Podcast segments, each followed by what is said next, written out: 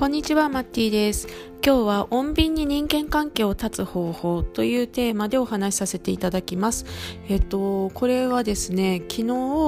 えー、友人のカメラマンさんと、えっ、と、ちょっと話をしていて、えー、半年ぐらいお世話になってるマネージャーさんがいるんだけど、ちょっとどうも、えー、なんか自分と合わなくて、えー、仕事すごくやりにくいので、マネージャー契約を解消したいと思ってるんだけど、あのー、うまく話さないとこじれそうで、えっ、と、どういうふうに話を切り出すべきかっていうのをすごい迷ってるっていう話を、え相談をもらって、えっ、と、いろいろ二人で考えて、えーと、出てきた結果というかこういうふうにしたらいいんじゃないっていうのがあのすごく、えーと世間一般の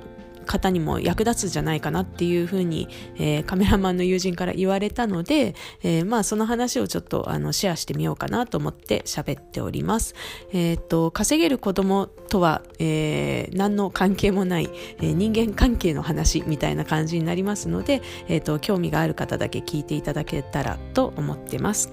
でですね、ちょっとまず前提の話からあのしていきたいんですけど、そのカメラマンとマネージャーの関係みたいなところですね。で、えっ、ー、と、まあこの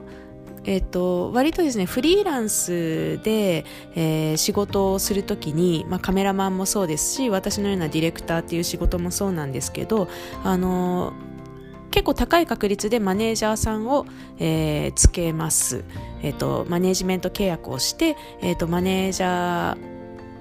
として、えーと、仕事をしてもらう。で、やってもらうことっていうのは、主にはスケジュール管理、まあ、窓口になるってことですね。あの、最初に仕事の打診をする窓口になってもらって、え、ー、と、連絡先のところにそのマネージャーさんの連絡先を書いておく。で、え、ー、と、知らない人から、あの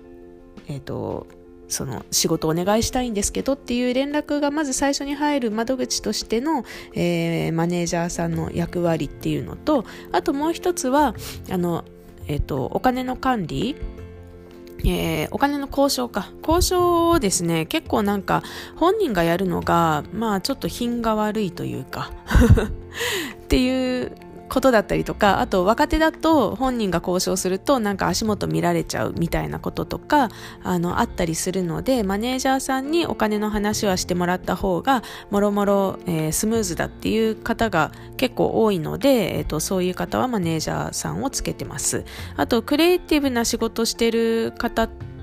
方って、あのー、結構その、事務処理が苦手な人があの多かったりするのでそういう方々は、えーと、スケジュールの管理だったりとかあと請求書出したりとかみたいなそういう事務作業みたいなのを人に頼めるのがすごくありがたいっていうのがあってそれでマネージャーという仕事があるんですね。で結構マネージャーさんもあのかなり人と人との関係というか相性になってくるので、えーと、一緒にやってみないと合うか合わないかあの本当の意味ではわからないみたいなところもあったりするんですよね。あのもちろん事前に面接とか面接というかなんか話して、えーと、ちょっと一緒にやってみましょうかって言って、えーとマネジメント契約して一緒にやってみるんですけどやってみた結果なんかどうもちょっとニュアンスが合わないとかあのなんかこう細かいところで違和感感じるとかそういうことってまあどうしても起きてしまうあの避けられないことというかなのかなというふうに思ってます。で、えーと、そのカメラマンの友達の場合は、えー、まあそんなわけで一緒に始めてみたものの、うんと、今ちょっとなんか困ってるところっていうのが、えー、なんだろうな、ちょっとなんかね、話がうまく噛み合わないところがあるみたいで、まあその友人からするとですね。で、えっ、ー、と、コミュニケーションコストがかかるのがすごくストレスだっていう話なんですよね。で、えっ、ー、と、まあ細かい確認とかのすれ違いが多かったりとか、なんかこう、伝わると思ってたことがなんか違う風に取られてたりとかみたいなことが、えっ、と、多発していて、ちょっとそこが本当に困るっていう話が一つあるのと、まあ、あと、あの、なんかクライアントというか、その客先、えっ、ー、と、取引先の方々に対して、えっ、ー、と、まあ、その、カメラマンを守ろうとするあまりちょっと強めの言い方になりすぎてるメールの文面がみたいなこととかがあってちょっとそういうのがまあなんていうんですかね交渉をうまい言い方でやってもらわないとちょっと立場が悪くなるみたいな ところがあのあったりもするのででそういうのって結構次の仕事にあの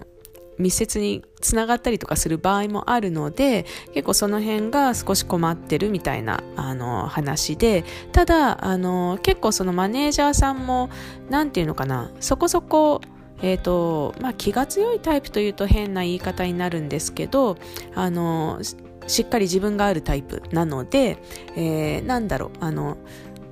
割とそのカメラマンの友達がちょっと口下手なタイプなので、えーと、普通に話そうとするとなんかちょっと言いくるめられてしまうみたいなところがあるらしくってで、えーと、こういう場合にどういうふうに、えーと、話したらうまくあの円満に、えー、この関係性を解消できるのかっていうえー、話でした。で、この円満にっていうところがポイントで、えっと、まあ、結局その自分の客先のもともと自分のあのお客さんだった人に、まあ、マネージャーだからもちろん紹介するんですけどあの結構思ってたよりも深く仲良くなっちゃったみたいなことがあったりとか、えーと、あとはマネージャーさんの、えー、つながりから仕事が来たりとかもしてるっていう関係性があるのでなるべく円満にあのお互い納得した状態で、えーと、お別れしたいっていうあの話なんですよね。で、結構そこにどういうふうに持ち込めばいいかがわからないと。で、なんか普通に話すと、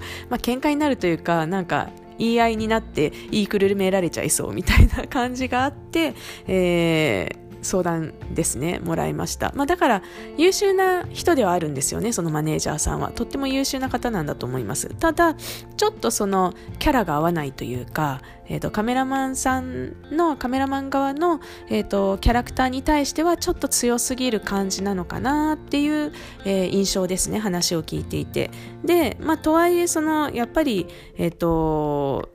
まあ、ニュアンスの部分がとても大きい仕事なので、えっ、ー、と、そこの感性が合わないっていうことは意外とすごくストレスになるしあと仕事に対してのデメリットになる可能性もあったりするんですね。なので、えっと、割とカメラマンの友人からするとそれはあのかなり深刻な問題でもう数ヶ月もやもやして あの過ごしてるっていう話でした。で、えーと、私がこの話を聞いて思ったのは、まあ、大体こういう合う合わないみたいな話ファジーな内容の話の時っていうのは、うん、なんかあの正しい正しくないみたいな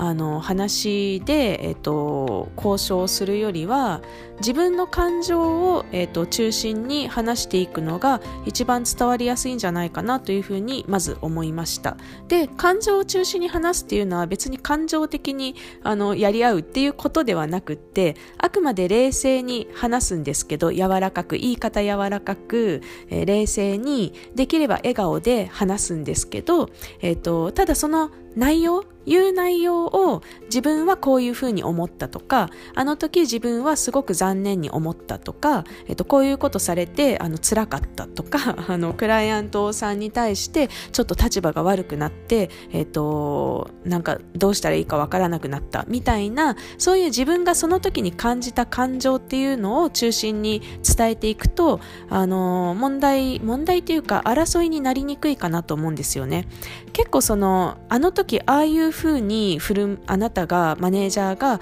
振る舞ったのは、ちょっとこの世界の常識からすると間違っていると思う、みたいな、なんかそういう正義みたいなものをかざして話してしまうと、マネージャーにはマネージャーの正義があるので、いや、それはあなたの正義が間違ってるとか、なんかそういう、なんていうのかな、あの、答えのない議論に、えっ、ー、と、言ってしまって、あの、口が立つ方が勝つみたいな感じになりがちなんですけど、そうじゃなくって、感情を中心にあの話していくと、えっと、その時にカメラマンの友人が感じた感情っていうのは、まあ、変な話、本物というと変な言い方なんですけど、マネージャーさんの側からすると、あ、そうですかとしか言いようがないというか、そういうふうに感じたんですね、知りませんでしたっていうふうに言うしかない情報なんですよね。なので、えっ、ー、と、なんていうか変な反論が起きにくいので、えっ、ー、と、まあ、言い方はあの物静かにただ感情に関する話を中心に話すのがいいんじゃないかなというふうに思いました。結構その感情を伝えるってなかなかあの普段そんなにやらないと思うんですけど特に仕事の場だと。でもあの割とこういう人間関係に関わるファジーなあの難しい話センシティブな話の時は、えー、感情中心に話すと,、えーと、意外とうまくいったりすることあると思います。あの私は本当はこれがやりたいんだけどなんか今のあなたのやり方とだと合わない感じがするみたいなこととかうんそうですね。なんかその自分が感じたことを中心に話すってことですね。で、もう、もう一つのポイントとしてお伝えしたのが、1回で、えーと、結論を出さない方がいいっていうことをお伝えしました。これはですね、あの、多分マネージャーさんの側からすると、カメラマンのその友人がそんな風に思ってるっていうことに気づいてない可能性があるんですよね。で、その気づいてない状況の時に、いきなりこう、いろいろバーっと情報を言われて、えーと、というわけで今日ここでお別れするのを決めてくださいって言われてもちょっと納得しづらいと思うんですよ。あの情報をまず噛み砕いて自分の中に飲み込むのに、えーと、時間がかかるというかでその時間を与えてほしいので、えーと、まず最初は、えーとそのカメラマンの側が、えー、とその自分がどういうふうに感じているかっていうことをちゃんと伝えるっていうことを、あのやってほしいと。で、えー、さらにもうちょっと言うと、え、ー、と、その最初の話し合いの時には、えっ、ー、と、マネージャーさんと、そのカメラマンの友人の考え方の違いがあるっていうことだけを、えー、はっきりさせる回にしてほしいそこを狙いにしてほしいっていう話を伝えましたで2回目の、えー、打ち合わせの時に2回目話す時に、まあ、そういうわけで考え方に違いがあるっていうことが分かったのでちょっと1回マネジメントの契約解消させてもらえませんかっていうような話を入れるとあのすごくスムーズかなっていうふうに思うよっていう話しました。えっ、ー、とでこの考え方の違いをはっきりさせるっていう話なんですけど、あの、結構ですね、日本人って無意識のうちに人と自分は同じ考え方をしているっていう風に思いがちなんですよね。なんかこう、みんな常識に合わせて動いてるはずだから、あのー、基本的にみんな、あのー、常識、なんていうのかな。私が思ってるこの常識に、えっ、ー、と、あの人もこれを常識だと思ってるはずでだから同じように考えているはずだっていうふうに思いがちなんですけど実はそれぞれの人の常識って、えっと、細かいところでは結構違ったりするんですよね。あのまあ結構私もそういう体験していてあなんかみんな同じように考えているとばかり思い込んでいたけど、まあ、当たり考えてみれば当たり前なんだけどみんなそれぞれあの考え方とかそれぞれの常識とかって違うんだよねっていうことにあのまずお互いが気づくことが何気に大切なんですよね。で、えっと、そういうふうになんか合わないなとか、えっと、なんかすれ違うんだよなとかなんかここの場所嫌なんだよなみたいな感じになると時っていうのは確実に考え方にあの違いがある時だと思うんですよなので、えーと、なんかそういううまく言えないんだけどなんか違和感があるからここにいたくないとかここの場所辞めたいとかそのマネジメント契約解消したいみたいなことが発生したら、えー、まずはその違いを、えーとお互い話して明らかにするっていうことをやるといいと思います。であ実は全然考えてること違ったんだねっていうことが分かると、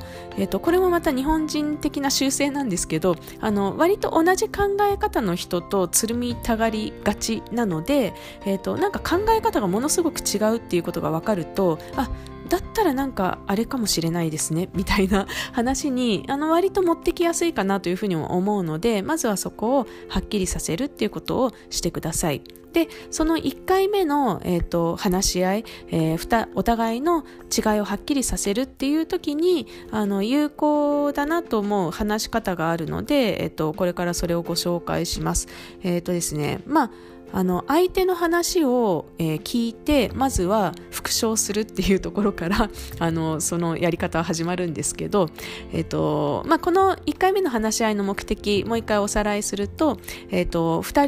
人のあの考えとか考え方感じ方、えーやり方みたいなことにあの違いがある差があるっていうことをはっきりとさせるっていうのが目的です。なので、えー、まずは相手の話を聞きます。あの相手が、えー、いろいろと言ってくると思うんですよね。自分の意見を。でそれを聞いたらまずあのあなるほど。あなたはこうこうこうこうこういうふうに考えているんだね。それで合ってますか？っていうふうにあの確認してください。で、相手に、はいっていうふうに、そうですっていうふうに言わせてください。で、その後で自分の意見を、えー、言います。で、この時は、あの、感情にを中心に話すんですが、感情的にならずに、あの、淡々と、あの、静かでいいので、静かに自分の、あの、思ったことを伝えてください。私はこういうところがちょっと、どうかなと思ったとかこれ子がちょっと嫌だったんだよねとか、まあ、なるべくライトに話した方がいいかなというふうに思います。そんなに強く言わなくてもここの部分は大丈夫です。で話し終わったら最後に私が今言った話って、えーと、理解できますか？っていうふうに、えー、聞いてください。ちゃんと伝わってますか？みたいな感じで。で、えーとそしたらですねあのーおそらくなんですけど人間関係がこじれてる場合